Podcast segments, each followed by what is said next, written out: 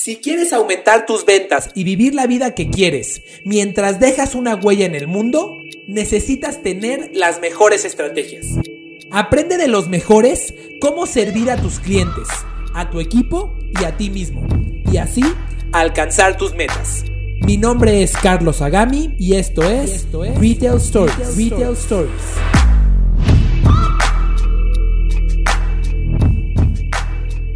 Hola a todos, Bienvenidos a este episodio de Retail Stories. Estoy muy contento de darles la bienvenida en esta primera entrevista del año y debo de compartirles que estoy muy emocionado porque en esta ocasión iniciamos con una entrevista de super lujo. Ahora les presentaré a nuestro invitado, pero nada más les puedo decir que lo llevo siguiendo durante los últimos cinco años y que es una de las autoridades más reconocidas en términos de la evaluación del comportamiento del consumidor para retail específicamente. Ahora les contaré un poquito de la gran persona que tenemos enfrente.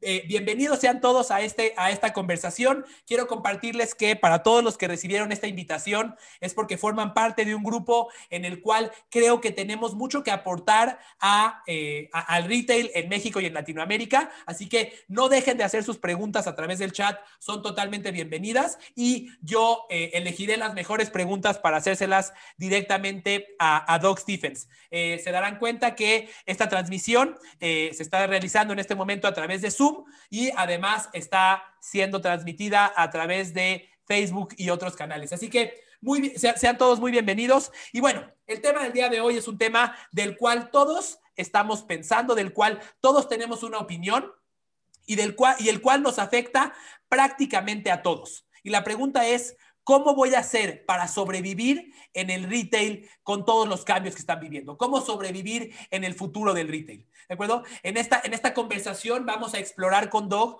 cuáles son las estrategias que pueden llevar a las empresas de retail, a las empresas de, eh, a las empresas inmobiliarias, a las empresas dedicadas a la distribución de productos, a poder no solamente sobrevivir en el mundo en el que estamos viviendo, sino también a crecer en esta nueva era. Eh, déjenme les presento brevemente a quién tenemos enfrente, solamente para que se den una idea de eh, el gran privilegio que tenemos. Eh, Doug es uno de los futuristas de la industria de retail más importantes del mundo. Su trabajo y su pensamiento han influido en muchos de los retailers, agencias y marcas internacionales en empresas como Walmart, Google, L'Oreal, BMW y LVMH, entre muchas otras. Eh, antes de fundar su consultora que se llama Retail Prophet, el profeta del retail, Doug pasó más de 20 años en la industria minorista, ocupando puestos de liderazgo internacional senior. Actualmente, eh, Doug está escribiendo su tercer libro eh, que, se va, que se llamará Resurrecting Retail. Eh, cómo, cómo, eh, cómo, lograr que renazca el retail. Y habla, hablará justamente acerca de el futuro de, eh, de los negocios en un mundo pospandémico. ¿De acuerdo? Asimismo, Dog es autor de dos libros de superventas internacionales, entre ellos este que se llama Reengineering Retail, Regenerando el Retail, un libro extraordinario que les recomiendo mucho, así como un libro publicado en 2013 llamado Retail Revival que habla acerca de cómo reimaginar el retail para enfrentar una nueva era de, eh, del consumismo, una nueva era del comportamiento del consumidor.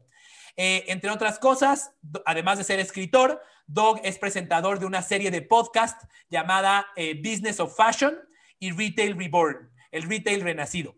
entre, otras, entre otros medios, hay, varios, medios internacionales que han publicado las perspectivas de Dog eh, al respecto de negocios y de comercio minorista. Eh, sus publicaciones han aparecido en medios de comunicación como The New York Times, la BBC, TechCrunch, The Wall Street Journal y Fast Company. Así que estoy verdaderamente eh, feliz, verdaderamente honrado de tener con nosotros a Doug Stephens, el profeta del retail. Doug, thank you very much for being with us. Uh, I'm, I'm, I'm, very I'm very happy of having you on board on this on this podcast. As I told you, I've been following you for more than five years, and I'm very happy to have you here with us. You're very well, welcome. It's a, it's a pleasure to join you, Carlos. Thanks for having me. Th thank you. Thank you for being here. So, Doug, uh, let's begin. Uh, I, I want to start by asking you one question. How did you start on this? Uh, consumer behavior industry? How did you start? How did you become the retail prophet? um, thank you. So um, I, I, spent about 20 to 25 years, I, am almost losing track now, but about 20 years in the retail industry, working in multiple disciplines in both Canada and the United States. And when I finished up my corporate career, it was around 2008, uh, in the midst of another crisis, you may recall. And it occurred to me after that much time in the industry that retail as an industry was really short sighted. You know, it was a, an industry that was very much quarter to quarter, earnings report to earnings report, without much concern for the distant future. And so I felt that with everything that was going on in 2008, with the financial crisis, with changing demographics, the technological landscape changing, the media landscape blowing up with social media, I really felt that there was the need for a voice in the in the industry that was looking out on a farther horizon. And so with that, I founded Retail Prophet in 2009 and the intention has always been to sort of really try and look out onto a five to 10 year horizon and put together a contextual picture of how things were changing in order to take those insights out to corporations and allow executives to build strategy against that future. Thank you. Uh, so, so eh, le pregunté a Doug acerca de cómo inició en esta industria de evaluar y tratar de comprender el comportamiento del consumidor y de tratar de entender el futuro del retail. Y me dice, eh, en 2008, eh, cuando yo estaba cerrando, cuando él estaba cerrando su experiencia corporativa en empresas de retail, en ciertas marcas transnacionales como las que les platiqué, se dio cuenta que esta industria de retail verdaderamente tenía una visión muy pequeña. Solamente veía trimestre a trimestre las ventas de este trimestre contra las del año pasado, pero no se estaba dando cuenta de las transformaciones que estaban ocurriendo. No se estaba dando cuenta de la, transformación digital que era inminente en ese momento, a pesar de que estaba en una crisis. Y eso fue lo que lo motivó a iniciar con, eh, pues, con, este trabajo de... Eh, si se puede decir, tratar de pronosticar el futuro de esta industria. So, Doug, let, let me ask you the first question that I know you've been asked so many times, and I know that many of us have in our minds, uh, all of us that are involved in retail. What's going to happen to stores in the future? I know, I know this is a very basic question, but I know, it, I know it's very important. What's going to happen to stores in the next five to ten years? It's a great question, and and it's and it's particularly important as we go through this crisis. Um, and I think you're right. A lot of people are wondering: Does the physical store still have a vital role in terms of um, how brands go to market? M- my belief is we sort of have to we have to back up even even further than the pandemic. Um, for at least the last 10 years, as the industry has been talking about omni-channel, I've sort of taken a different view. I, I think that omni-channel sort of assumes that um, retailers are the ones responsible for building channels to consumers, and that consumers are supposed to operate within those channels, whether it's mobile or online or uh, or physical. I've taken a different view of it. In my opinion, what we're really seeing is that the the uh, role of the physical store is actually uh, trading places with the role of media. And what I mean by that is that traditionally, media has always been something that uh, brands will go out on the open market and buy in an effort to drive consumers to a point of distribution, whether that's a website or a physical store. But we live in a world today where media in virtually every form that you know all of the apps on on my my phone are the store. Media is the store. When i'm watching a tiktok video i can i can buy directly from that tiktok video. I can buy directly from my instagram feed from my facebook page et cetera et cetera et cetera. And to a large extent depending on the category i can actually buy things in a more informed way as a consumer through media channels oftentimes than I can in a store where I'm supposed to be getting help. So media has and, and continues to become the store. But that doesn't negate the value of physical stores, but it does change it. And what's actually happening in reverse, Carlos, is that stores, physical stores, are becoming a really powerful media channel for brands. A place where brands can communicate their story, where they can engage consumers in experiences with their products and their services, where they can entertain consumers and really draw them into the brand ecosystem. So, the answer to your question is yes, stores absolutely have a value, but it's not simply the value of sales anymore. It's a marketing value, it's the value of customer acquisition in the store but we have to provide something that is truly unique and remarkable that brings consumers in. Thank you very much. Eh, lo que me responde Doug es, le, pregunté a Doug qué le va a pasar a las tiendas. La pregunta que todos tenemos en nuestras mentes, la pregunta de la que todos filosofamos y todos decimos que sabemos. Y Doug me dice, hay una transformación muy importante. Eh, en el mundo en el que vivimos hoy, los medios de publicidad son una tienda. Doug decía, él puede entrar, eh, eh, estar viendo su feed en TikTok y simplemente desde ahí darle clic y comprar un producto. Entonces, los medios de publicidad hoy son una tienda. Y lo que dice Doug es, de la misma forma, al revés. Ahora la tienda es el, es, el mejor medio de publicidad de una marca. Lo que dice es, eh, la, tienda va a permitirnos va, va, a ser un, canal para atraer clientes, para obtener clientes, mas no necesariamente tiene el único valor de generar transacciones. Now, let me ask you something, Doug, and I think this is another very important question for retailers. Uh, if the store is no longer just a transaction point, then are the leases still worth what they were worth before? Am I still going to pay as much as I pay right now to the landlords to have a point for media instead of sales? It's good, another great question. Um, they, they could be worth more. Uh, leases could actually be worth more. The problem in, in the shopping center industry, and frankly, the problem in the commercial real estate industry as it applies to retail, is right now we live in a world where uh, in-store sales are, are going like this, and they and they have been over at least the last decade, perhaps longer. Um, the, and the problem with that is that a lot of lease structures are based on that sales volume, right? A lot of leases are based on percentage of sales.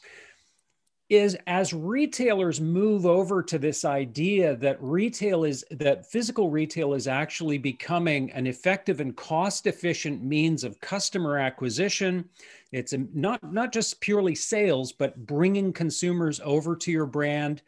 Um, uh, you, you know, presenting a brand presence in the market. We know, for example, that if you open a new store in a given market, that the online effect of that can be anywhere between 27 and 35 percent of an increase in online sales just because you opened a physical store that's, within that's the that's the called that, that's the halo effect, right? That's why the halo effect exactly. Yeah, the the International Council of Shopping Centers did a significant study on that not that long ago and determined that yeah, between 27 and 35% increase in online sales because of the presence of a physical store.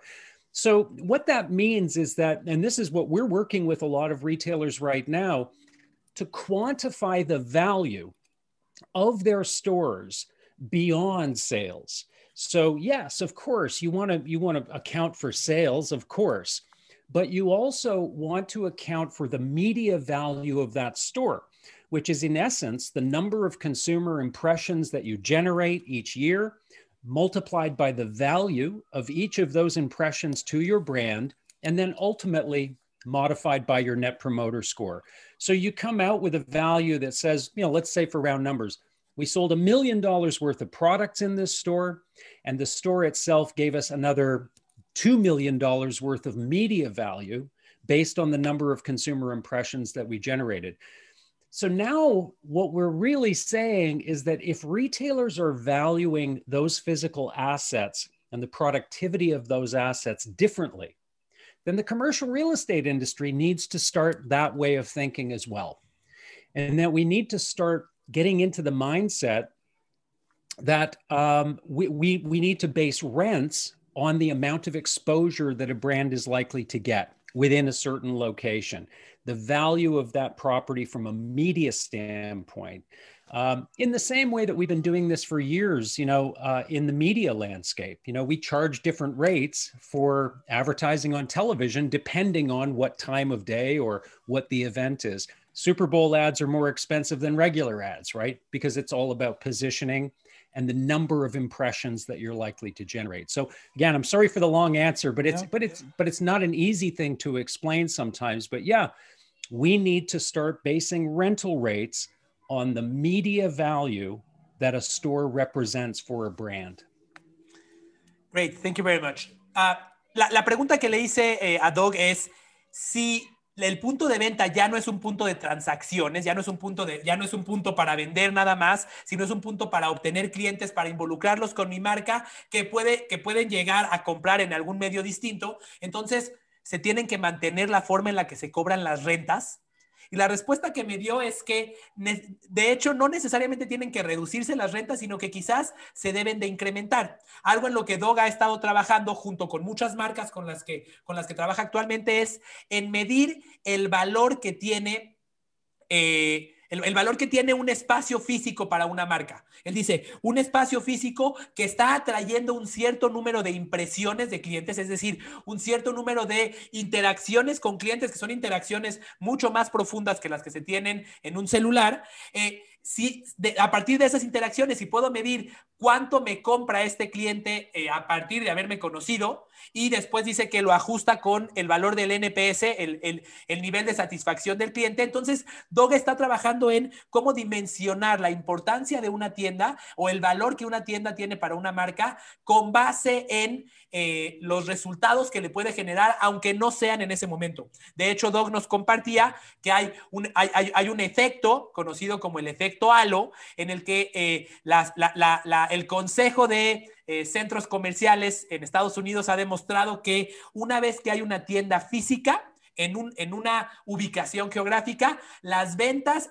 en línea de esa misma marca alrededor de esa tienda crecen de 27 a 35%. Así que el punto de venta físico sí tiene un valor y lo que plantea Dog es que quizás los... Eh, los dueños de centros comerciales o de espacios comerciales deberían de replantear la forma en la que cobran la renta y alejarse de cobrar las rentas de forma variable por ventas y empezar a cobrar las rentas como si esto fuera un espacio de publicidad. Now, Doug, let, me go to a different question. Uh, now that so you're telling me the story is media. The story is an opportunity for us to engage the customer. Uh, the story is an opportunity, uh, an opportunity for us to attract the customer. In what in what percentage do you believe that retailers right right now actually take advantage of that opportunity? Because we've been saying, we've been listening, we've been hearing uh, the word customer experience at least in my in, in, my perspective for over 14 years now i've been promoting customer experience for 14 years now but still you go to a mall and you see places that are just uh, product warehouses so uh, how much are companies actually taking advantage of this and when will they start or what's going to happen if they don't um, so you're absolutely right. I mean, if you go to the average shopping center, you visit the average retailer, you, are absolutely right. There, there really is no experience because retailers still, for the most part, most retailers tend to focus very much on product. So when they're designing their stores, they're thinking about sales per square foot. They're thinking about um, how, how they're going to merchandise the store. Where are the products going to go? How are products going to be merchandised? What they're not thinking about is experiences per square foot, something we were talking about before the session. So, you know, what are we going to have consumers do in the store? What are they going to engage with? Um, what are they going to see and smell and taste and touch? How can we allow them to personalize their experience while they're in the store? What are some things that we can do that would be really surprising and delightful for the, the for that customer through this experience? Retailers aren't thinking about that generally speaking because it's a different skill set. And it really means that you have to kind of put the product aside for the time being. It's not that we don't want to feature products and we don't want to sell products, but we have to start thinking first of all in terms of how we animate the experience for the consumer. And i just want to make one thing uh, clear too carlos. You know we tend to think sometimes about experiential stores being flagship stores and and i think it's important that we that we dispel that sort of notion Um, you know, we're not talking about the aesthetics of the store. We're not just talking about building a big, beautiful store and calling that a customer experience. It's really about the mechanics of the experience. Um, and what I've determined is there are basically five elements to any remarkable experience, whether it's in food and beverage, hospitality, travel and tourism, or in retail. The five elements are essentially this. First of all, surprising things happen. So if I go into a shoe store, for example, um, something pleasant that I didn't expect as a customer happens in that experience. There are surprises that are built into the experience. The next piece is that it's unique, that it's a unique experience that is very much a trademark for the brand. I mean, think about how long in the retail industry we talked about the Apple store experience because it was really something that was almost a patented Apple design in that in that store experience. So whatever we do needs to be unique to the brand. It can't feel like it's someone else's experience. The third element is personalization. If we think back on most great experiences that we've had, in most cases, there's something personal about it. It resonates personally with us. Um, so, giving customers the ability to personalize, customize, or, or really just using great data to make them feel as though this experience is just for them. The fourth element is engagement. Find as many ways as you possibly can to engage the customer's mind, their body, and their heart in the shopping experience. So give them opportunities if they choose, if they choose to, to really engage with uh, the products in the store, the experiences in the store, and make it memorable. And then finally, the last piece is repeatability. Don't build an experience that you can't execute with excellence at least 80 to 90% of the time. So we have to not just um, build fancy looking stores, but we have to build experiences that we can execute perfectly every single time, just like a, a Ritz Carlton uh, hotel experience is all about execution. So when you put all those five things together, it's S U P E R, uh, super, super experiences. Uh, and if you can build those, I guarantee you will not have to worry about Amazon or Mercado Libre or anyone else because you're going to have customers that love you. Wow, wow, thank you, thank you. Uh, la, respuesta, le pregunté a Doug Eh, si la tienda hoy es el medio de publicidad, si deberíamos de estar pagando por estar en un centro comercial o en un punto, en una calle para poder, para poder interactuar con el cliente. La, la, pregunta que le hacía es, ¿por qué tantas empresas tienen puntos de venta que no generan ninguna experiencia, que no están involucrando a su cliente, sino que prácticamente le están vendiendo productos? Y la respuesta que me ha dado, que me parece bien interesante, es que verdaderamente la mentalidad con la que fue, con la que fueron creadas estas tiendas y la mentalidad que tenemos en estas empresas es en ventas por metro cuadrado cuánto vendí por metro cuadrado. Y entonces, básicamente, lo que las marcas están buscando es, bueno, cuántos productos voy a poner, qué inventario voy a tener. Estamos, estamos teniendo experiencias basadas 100% en el producto. Lo que dice Dog es, vamos a cambiar a experiencias por metro cuadrado. Vamos a cambiar a, a darle la oportunidad al cliente de probar el producto, de experimentarlo, de poner los productos a un lado. El inventario de productos pasa a tomar un segundo plano en estos momentos. Eh, algo que, que aclara Dog es, una tienda de experiencia no es la tienda flagship de la marca. No se trata de tener una tienda muy bonita que sea la que, la que, la que promueva la marca, sino plantea que todas las tiendas deben de tener estas características y nos plantea un modelo que él llama el modelo super. Eh, ¿Qué significa una tienda con experiencia? Es una tienda con los cinco siguientes elementos. Punto número uno, una tienda donde, donde ocurren sorpresas, donde hay, donde hay cosas que te sorprenden cuando estás ahí. Una tienda que, que es única, que, lo que ocurre ahí es, es 100% casi, casi... Eh, digamos que patentado por esa marca. Nos pone el ejemplo de lo que, lo que hace Apple. Cuando tú vas a una tienda Apple, esa experiencia sigue siendo trascendental y tiene muchos años de haber sido creada. Tercero, la P de personalización, que sea una experiencia que se pueda adaptar al cliente. Habla Dog acerca de utilizar medios como eh, la data que tengo del cliente para poderlo servir de la forma que él necesita. Eh, por otro lado viene la E de engagement, de involucramiento. ¿Cómo logro que mi cliente verdaderamente pueda involucrar más partes de su cuerpo, su corazón, su cerebro, sus sentidos adentro de la tienda? ¿Cómo los puedo hacer actuar y tener mayor interacción con la experiencia que le doy? Y la última que me pareció extraordinaria, eh, él la llama repetibilidad. Quiere decir, no crees una experiencia que sea románticamente increíble, que suene muy bonita, pero que no se puede ejecutar. Este, eh, Doc dice, si no puedes ejecutar esta experiencia, al menos en el 90% de las ocasiones cuando un cliente te visita, entonces no es una experiencia súper. Thank you. I love, I love the, the, model. I think it, it makes a lot of sense. Can you give us an example of a company you've worked with or a company that you know that went from being just a product store to becoming an experiential, an experiential store? What did they do and what were the results they, they, they achieved?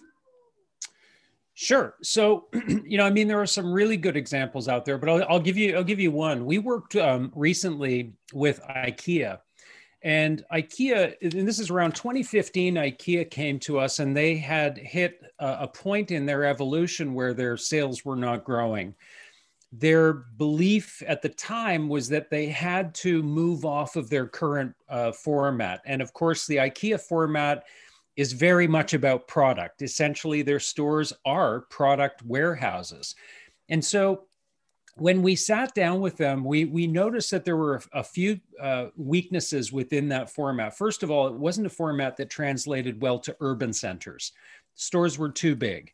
Um, and IKEA really did not have a presence in, in urban centers where there were perhaps younger, more affluent consumers living in smaller spaces that might want IKEA products, but didn't want to drive out to the suburbs and you know to buy their uh, products from a warehouse.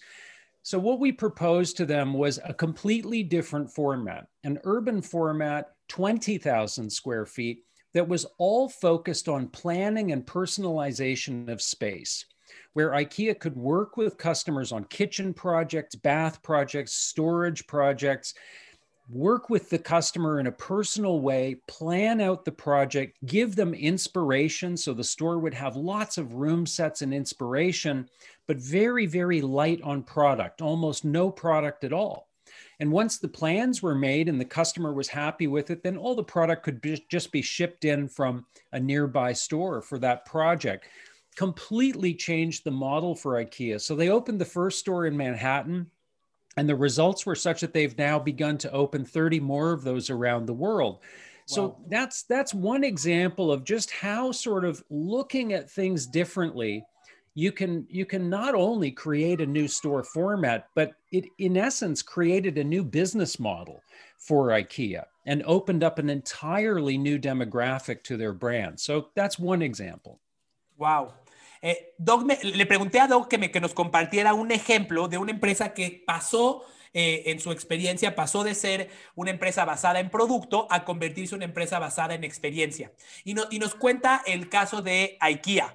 Eh, esta marca eh, de muebles eh, de Suecia que acaba de llegar a México, por cierto, que es una marca que verdaderamente está basada en producto. lo, que venden, lo que vende esta marca es que tienen productos que son muebles muy baratos que tú mismo armas.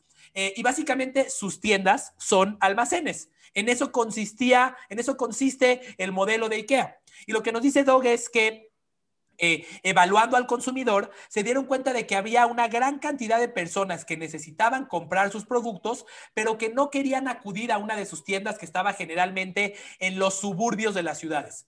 Entonces, eh, en conjunto con Dog, crearon una, una tienda que está dentro de las ciudades, que tiene una, una dimensión eh, muchísimo menor que las tiendas tradicionales, que prácticamente no tiene productos, prácticamente no tiene almacén, y es una tienda en la cual los clientes vienen a planear y a diseñar sus espacios. Vienen solamente a personalizar el espacio que quieren tener en su sala, en su cocina o en algún, en algún lugar de su casa. Y después de ese proceso, entonces el producto les es entregado directamente en sus casas. De esta manera crearon un nuevo concepto, atendieron un nuevo mercado y nos comparte Doc que además ya abrieron 30 puntos de venta más como estos en eh, centros de la ciudad y en lugares este, que, que, que tienen mayor densidad de población, que ha tenido un resultado extraordinario para ellos.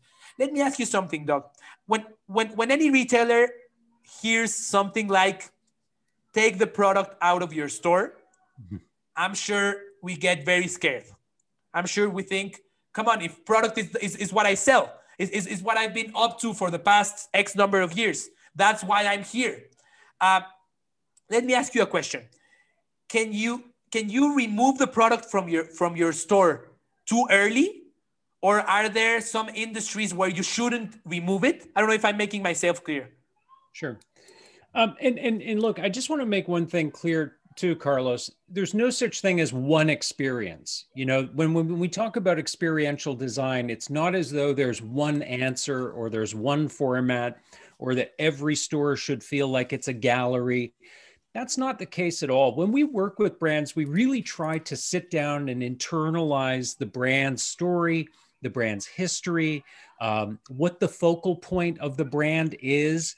For some brands, it's their service. If it's Nordstrom, for example, it's service based. For other brands, it's entertainment value. For other brands, it really and truly is about product. So, for example, if you're Dyson, for example, um, you, you have beautiful products. I mean, Dyson hair dryers and vacuum cleaners are gorgeous products. So you want those products to be there, you want them to be displayed.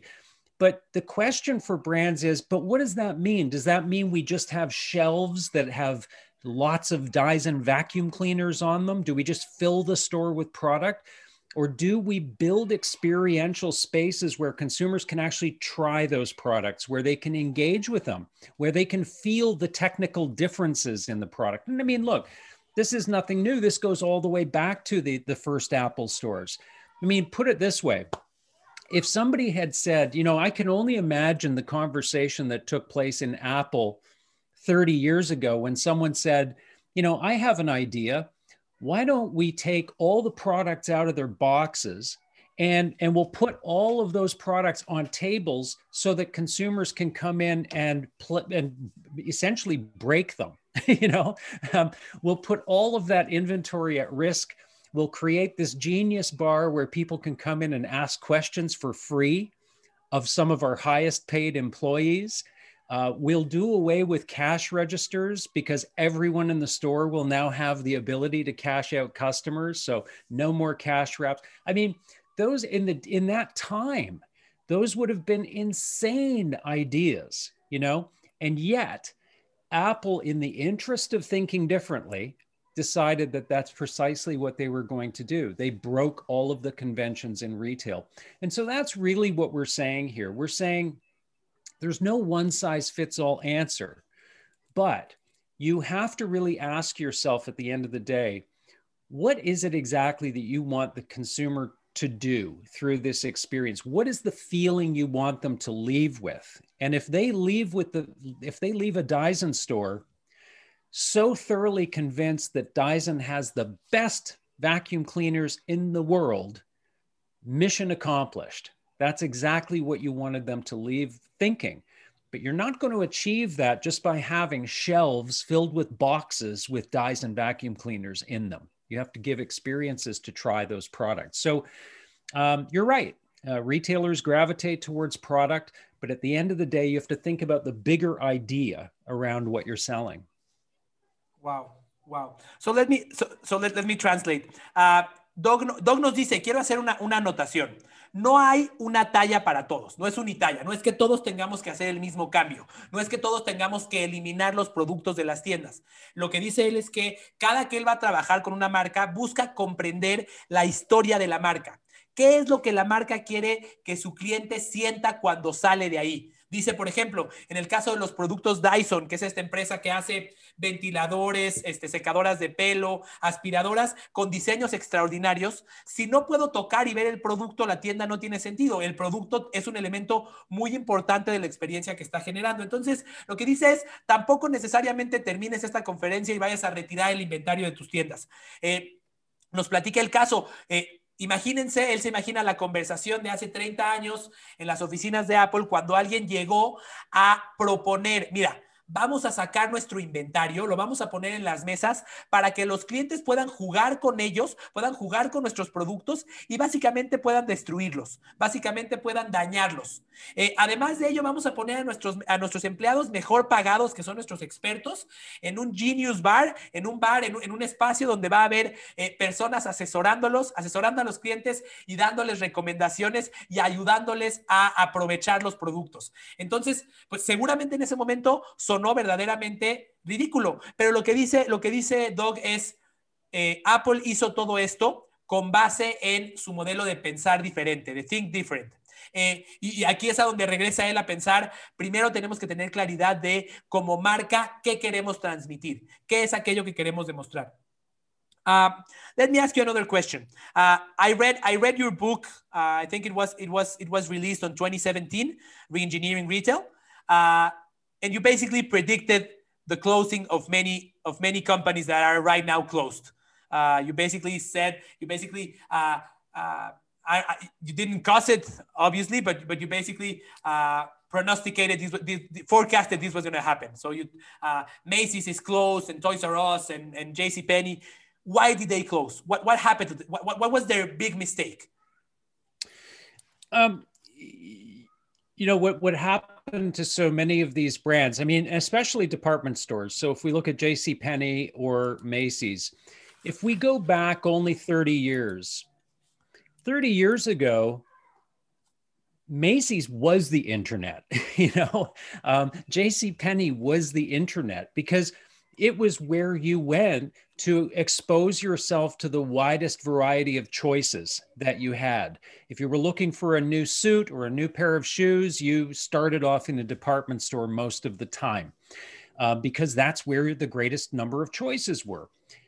But that's not the case anymore most shopping journeys now start in digital. And yet, Macy's and J.C. Penney and so many other retailers just never really understood that. They, they never really understood that they are no longer the starting point. They're not the most convenient. They don't have the widest selection. They don't offer the best service. And they don't, in many cases, even offer the best prices on products. So they they essentially lost whatever competitive uh, capability, whatever competitive attributes they had, they lost them. They never reinvented the value. So they never said, okay, but what we do have is we have space, we have these enormous stores, and we have an audience of customers that come into those stores. So if we have space and we have audience, um, what can we do with that? You know, can we can we now convert some of that space to experiential zones where you know if you're shopping for appliances you can try out different appliances. If you're shopping for apparel well we've got all kinds of stylists that can work with you and you know find the right outfit. They never made any attempt at that. What did they do? They just kept marking down their prices. They kept having more sales more promotions more coupons and eventually it's just it's it's a downward spiral you know? You just co- continue to die and close stores and die some more and close some more stores. So you know in, in 2017 i mean although yeah we look at some of those brands today and we say wow you know he he was right. I mean, it was sort of common sense masquerading as insight, to be honest, because so many of those brands were just not, they weren't bringing anything new to the table. Wow. So, uh, le pregunté a, Doug acerca de él, pronosticó básicamente en su libro de 2017 el cierre de eh, compañías como Macy's o como JCPenney. Eh, le dije, eh, ¿por qué? ¿Cómo sabías que eso iba a pasar? Y la respuesta que él me da es, eh, estas marcas no lograron comprender que la mayoría de las ocasiones de compra inician en Internet. A diferencia del pasado, ahora la mayoría de, las, de, los, de los esfuerzos de compra inician de forma digital. Ellos no lo comprendieron. Dice algo que es bien interesante. En su momento, hace 30 años, JCPenney y Macy's eran el Internet. E, estos eran los puntos en donde podías encontrar todos los productos y toda la información, muchísimo más que la que podrías encontrar en algún otro lugar. Sin embargo, no, no se adaptaron y no se dieron cuenta del valor que tenían. Eh, Doug nos dice, Estas marcas no se reinventaron y tenían la solución frente a ellos. Ellos ya tenían dos activos que eran muy importantes. Tenían grandes espacios y tenían grandes audiencias. Y la única pregunta que tuvieron que haberse hecho es, ¿cómo puedo aprovechar estas dos para servir a mi cliente, para darle a mi cliente lo que necesita. Entonces, en vez de tener grandes espacios que almacenen eh, lavadoras y secadoras, ¿por qué no mejor tengo un espacio donde, donde los clientes pueden venir a interactuar con ellas, donde los clientes pueden venir a probarlas? Eh, ¿por, qué no, ¿Por qué no convierto este lugar en algo que atraiga a los clientes por algo más de lo que es el producto? Y básicamente, desde su perspectiva, esa es la causa por las que estas marcas dejaron de existir. Uh, so, Doug, uh, we're talking about exper experiential retail, which is completely different to product-based retail. Uh, what about the talent and the employees? Are they, are, are they the same? Because probably I'm a 30 year old company with 100 stores or whatever. I've grown so much. I've had salespeople that are working on commissions. And suddenly I want them to be, I don't know, uh, actors or actresses and, and, and, and, and, and entertain the customer? How, are they the same talent? Should I change them? What, what, what's your experience on that? You know, some of those people might be the same, right? Some of those people may be able to do both, but but fundamentally, no. We're talking about two different kinds of work, you know, and and the way I look at it is this: if if you say to an executive, for example, um, if you were to look at your store, a, a, particular store, and you were to look at that store as being an advertisement, that's its job. It's an advertisement for your brand. It's an advertisement for your products, for the skills uh, of your people, for uh, the uniqueness of your environments. But it's a commercial that runs 12, 14 hours a day, every day would you hire the same sort of people to work in that store that you would in any other store? And the answer is inevitably no. We would be looking for people who are maybe more outgoing, more personable, more um, you know, more willing to play that role of brand ambassador rather than just retail salesperson who's willing to work weekends and work for very little money. So no, I think it's a different a different skill set entirely. I think it's an elevation of the role of a sales associate you know and and if we think about it as not just hiring people to work in a store but casting people for a production you know this is a production and everyone on that stage needs to know their role their lines their character and they need to deliver a great performance every time so it is a different role. It should pay people more money and it should demand more of them to do it. But ultimately, those are the people that are going to save your brand.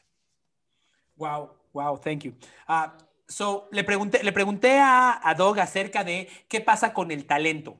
Este, tengo una tienda que solía ser un punto de venta de transacciones en donde tenía vendedores que ganaban una comisión por, eh, por la venta realizada y de repente quiero convertir esta tienda en un centro de entretenimiento, en un centro que involucre a los clientes, que los haga interactuar, que los haga participar, que los sorprenda, que sea único, etcétera, etcétera, etcétera. Y la pregunta que le hice es, el, talento es el mismo, los empleados son los mismos? La respuesta que me da es que puede que haya algunos que sean los mismos, sin embargo, lo más probable es que el talento sea totalmente distinto. Me dijo, imagínate esto, tu tienda ahora la tienes que percibir como un anuncio tu tienda es un anuncio. Es un anuncio que está abierto 12 horas al día y que tiene cierta cantidad de tráfico todos los días. En esa tienda lo que necesitas son vendedores que se conviertan en embajadores de marca, que, que, tiene, que tienen una personalidad eh, eh, y un carisma totalmente distinto que el que puede tener un vendedor tradicional, que deben de ganar más porque tienen habilidades superiores a las que puede tener un vendedor tradicional. Lo que dice es, más allá de hacer un reclutamiento, ahora tienes que hacer un casting para la producción que estás poniendo enfrente, para la producción, la obra que estás poniendo enfrente. Doug, a very simple but probably not so easy to answer question. How do you measure the success of, of an experience? If, if, if, it's, if the sales are not being made there, how do I measure the success of my experience? Sure. So um, so I, I, think that we have to we have to do precisely what we've been doing for years in the media market in the media space. We need to start measuring impressions and we need to start calculating the value of those impressions. So in my new book i talk about that. I talk about this this notion of valuing impressions. So i'll give you an example. Um, i was i was talking with a client a few years ago uh, and they were the chief marketing officer of a major beauty company that has about 12 different brands underneath this this major brand and i asked them how many people would you say each year go through all of your various locations around the world. And so he took a minute and he estimated, he said, I don't know, maybe 100 million people a year. And so I said, So tell me this. If you were to go to a Madison Avenue advertising agency and you were to sit down with them and say, okay, look, we want to reach 100 million people a year but not just with a, a 30 second facebook ad or you know a youtube pre-roll video what we want is we want a 20 to 30 minute immersive engagement with that consumer we really want them to understand our brand and our products and our people and our culture what we stand for. And ultimately we want to draw them into our brand. How much would that cost to to build a campaign to reach that many people each year with that kind of experience? And he said well he said it would be it would be ridiculous. It would be you know uh, outside of virtually any company's budget to do that but here's the thing they're already doing that. The problem is they're not measuring it. They're not measuring the values so what do we need to know? We need to know how many consumers had an impression with the brand. The second thing we need to understand is what is an approximate value for each of those impressions, right? If we were to go out and try and buy that on the open market, how much would each of those impressions cost? Then the third thing we need to know, and this is really important, are those impressions positive or negative? Because look, we go to stores all the time, and yes, sometimes we have great experiences, other times it's awful. But on balance, we want to know are most consumers in that location getting a positive or a negative experience? And so, net promoter score is really what we want to try and get to. So, as soon as you understand we had 100 million customers, and every one of those impressions, you know, we just sort of believe is worth $2 or $3 or whatever you decide as an executive what the value of those impressions are and then modified by the net promoter score. Was it positive, negative, or neutral? Now you could potentially have a value, a media value that is in the millions, tens of millions, hundreds of millions potentially, that you have to add back into the productivity of your physical stores. And now you can start making different decisions. And I'll just give you an example. So, you know, I've had terrible experiences in flagship stores. I've gone to some of the best flagship stores on the Champs Elysees in Paris, had terrible experiences. Now, if we were looking only at the sales volume of those stores on the Champs Elysees, we might conclude that they're worth a lot to the brand. We would never dream of closing them because, you know, a store might do 50 million in sales.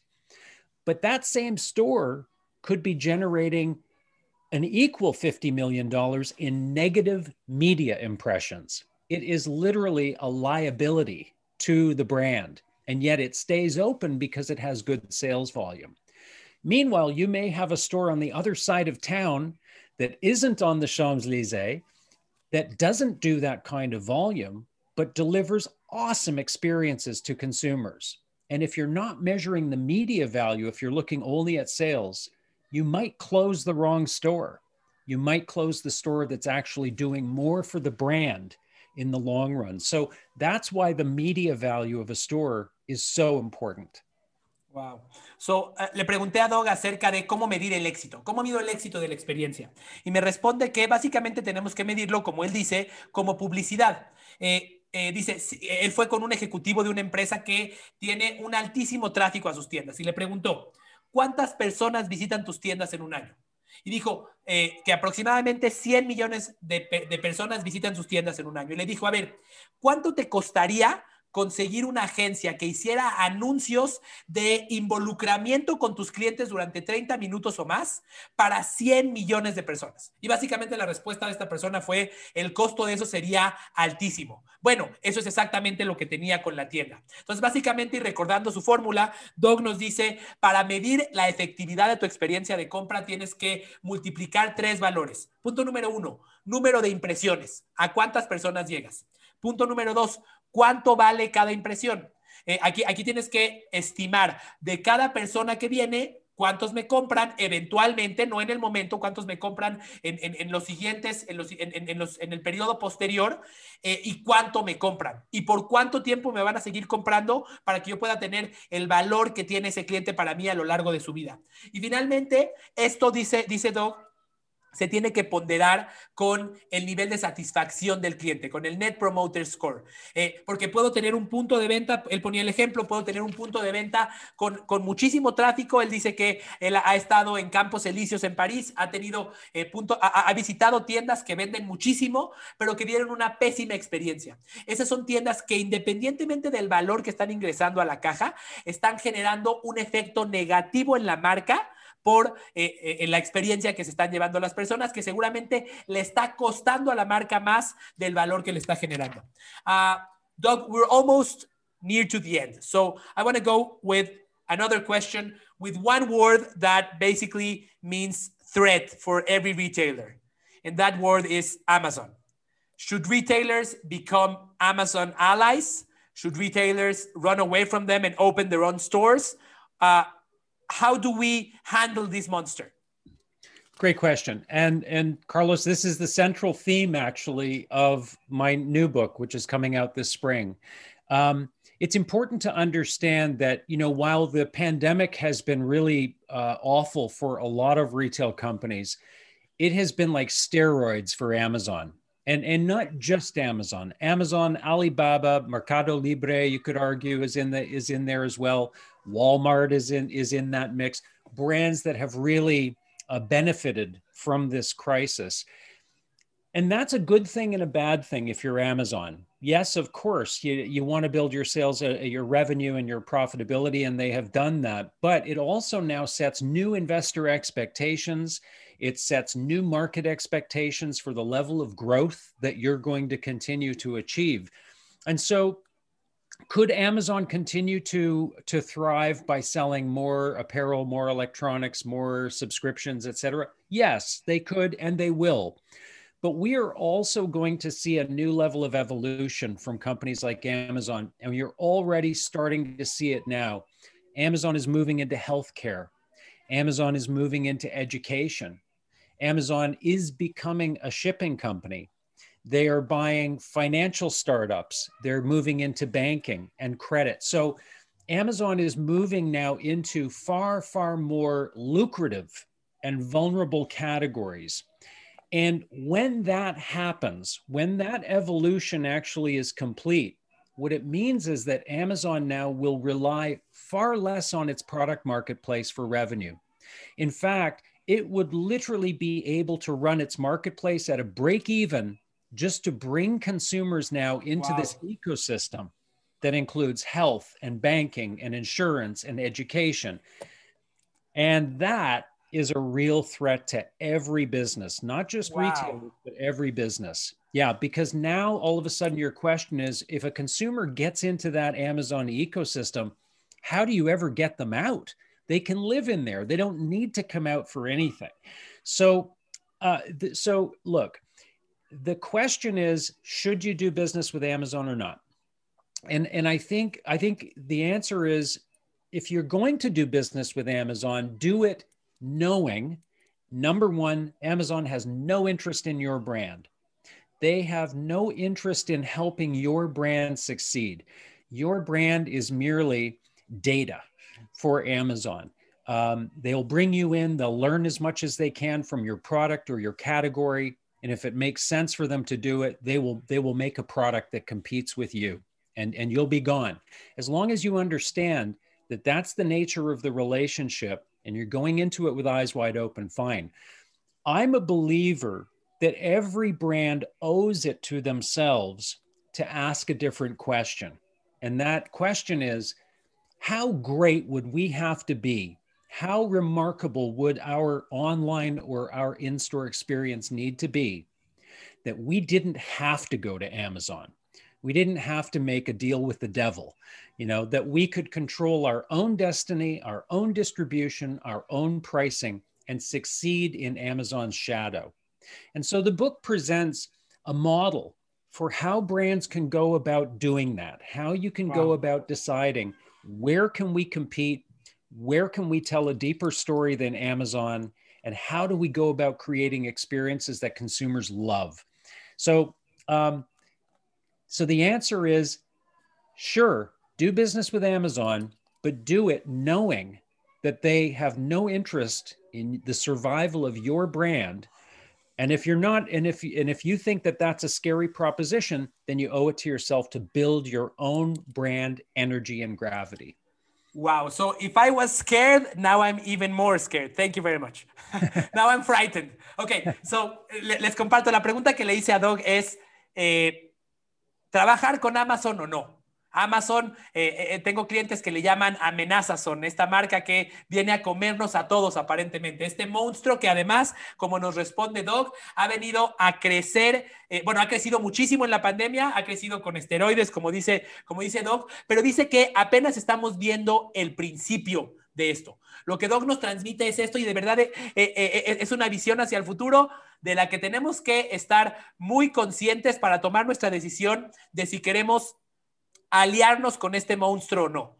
Lo, que, lo primero que me cuenta Doug es lo siguiente. Amazon cada vez ha crecido en nuevas categorías. Amazon ha eh, crecido su participación, ha comprado empresas ya y se ha involucrado en salud, se ha involucrado en educación, se ha involucrado en transporte, se ha involucrado en finanzas, ha comprado empresas de bancos, este, incluso tiene ya sus propios, su propio equipo para transportar sus productos. ¿Qué, qué quiere decir con esto? Que lo que Amazon necesita es traer a un cliente a su ecosistema para venderle todos los, todos los servicios y productos que tiene. ¿De acuerdo? Eso quiere decir que Amazon va a estar dispuesto a venderle al cliente, incluso sin ganar dinero, con tal de hacerlo parte de su ecosistema. Eso lo hace a un, un, competidor muchísimo más peligroso de lo que es el día de hoy, porque ahora ya no tiene nada que perder, ahora sabe que a pesar de que yo te venda un producto sin ganar ni un solo peso, voy a poder utilizar tu nombre, voy a poder utilizarte como cliente para venderte quién sabe cuántas categorías más de productos y servicios.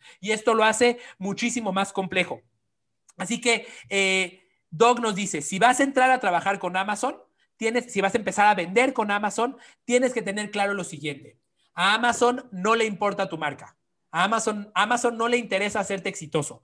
Para Amazon, básicamente, tu marca es una fuente de datos que, les permite a ellos comprender el valor que tiene una marca eh, o, una categoría de productos. Y en el momento que vean que esa categoría de productos es útil, pues van a ir ellos mismos a fabricar algo similar y a sacarte del mercado. Así que eh, Amazon no quiere, no quiere hacerte crecer. Amazon no quiere tu éxito. Amazon te ve como una fuente de datos para entrar en nuevas categorías de Y entonces lo que dice Doc, y con esto concluyo, es cada marca tiene que hacerse una pregunta diferente.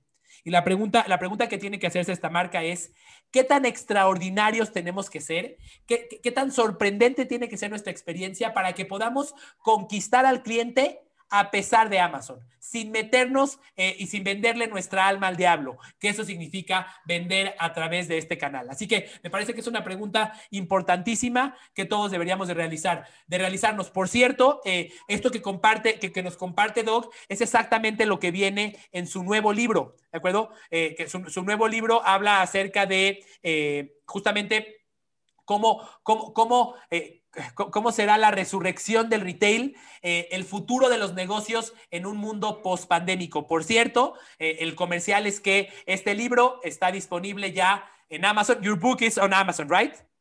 It is, and and at physical bookstores. So hey, listen, if if if if anyone has a choice, please go buy the new book from your local bookstore, please. Ok, so, eh, eh, eh, entonces el libro de Doug está disponible en Amazon, pero también está disponible en tiendas físicas. Estará disponible, it's going to be available on the first trimester of this year, right?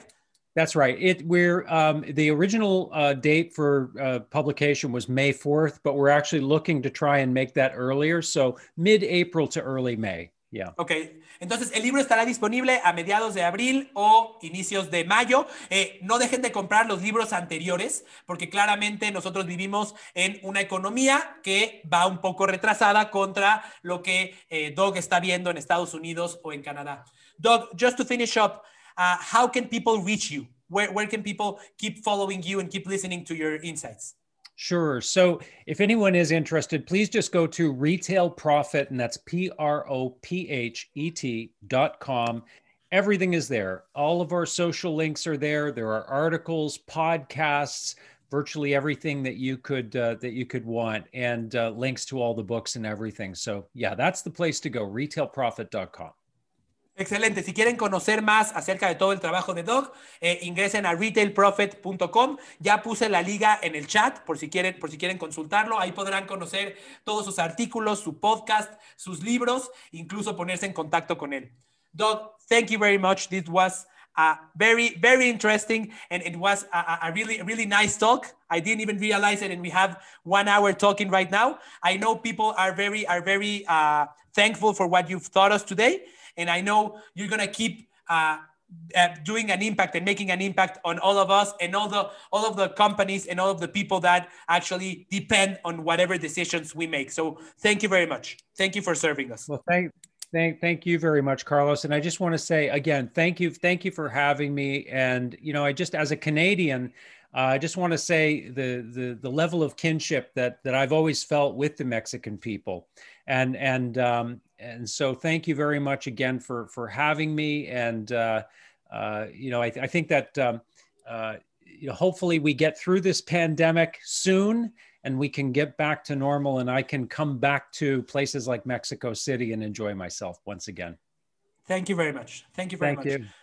Muchísimas gracias a todos. Ha sido, ha sido un placer. Gracias por escucharnos y nos vemos en el próximo episodio de Retail Stories.